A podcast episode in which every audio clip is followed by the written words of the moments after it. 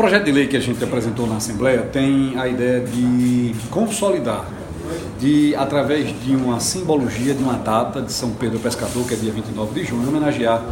todo o setor da pesca e da agricultura do Estado de Sergipe. Lembrando que esta é uma lei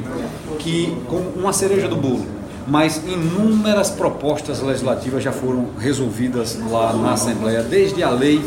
que viabilizou a cassinicultura do Estado de Sergipe ainda em 2016 com o presidente Luciano,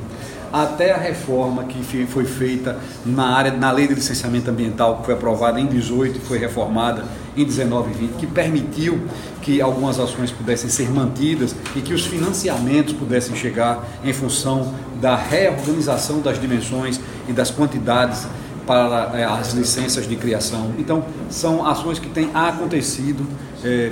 pelo, através do parlamento, com a consolidação e o fortalecimento dessa pesca, dessa agricultura do Estado de Sergipe. Lembrando que a parceria com a FAESE, com o Senar, com a Secretaria da Agricultura, com a Coordenadoria de Pesca, com esse novo momento de junções de forças políticas que está acontecendo no Estado de Sergipe, tende a criar um ambiente de negócios favorável nós tivemos, nós temos hoje, recebemos aqui um ex-ministro, mas que é um, um, um, empresário atuante no ramo, que participou da assinatura do terminal pesqueiro, era secretário de Agricultura à época, quando participei de uma parte da execução dessa obra. Agora a gente vê a a, o momento de construir a PPP, onde o terminal vai passar por um processo de parceria público-privada, viabilizando mais ações relativas à pesca em alto mar e também a agricultura, tendo em vista que ele tem capacidade de tratar parte do camarão que é despescado aqui no nosso estado. É um, é, é um, um avanço, é um crescimento. A economia sergipana está é, sendo impactada por essas ações,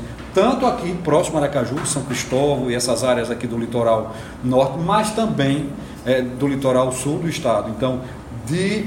Brejo Grande até Santa Luzia que são as divisas de norte e sul do estado de Sergipe, você tem ação de criação de peixes, de camarão, e é um mercado que cresce, é um mercado que absorve, a economia sergipana está sendo impactada de forma positiva, e a aquicultura, não só camarão, não só a cassinicultura, mas a aquicultura, a pesca, a concretização da parceria privada com o terminal pesqueiro, construirá um novo momento de desenvolvimento, e a gente tem um mandato que está à disposição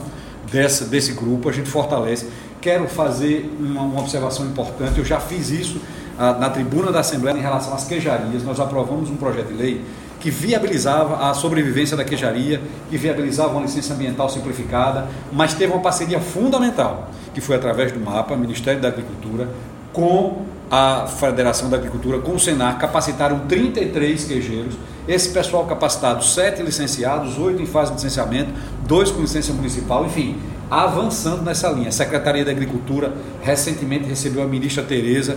com a aprovação da portaria do CISB, ou seja, que é produzido em Sergipe, pode ser comercializado no Nordeste, vai chegar até a área do leite dentro em breve, acho que mais 30, 60 dias. Então, veja, há um momento importante do agro sergipano, fortalecendo a agricultura familiar, porque em Sergipe todo mundo é pequeno, os produtores são pequenos de um modo geral, 98% são pequenos produtores, que estão abraçados pela agricultura familiar, estão abraçados como produtores pela FAESE e hoje a gente tem um somatório de esforços. É um dia importante eu, eu, sei que a gente às vezes se estende na fala, mas é um dia necessário para firmar e confirmar o compromisso que temos na Assembleia Legislativa, que temos no governo do Estado, que temos nas associações de produtores, como é o caso da FAESA, para fortalecer essa atividade.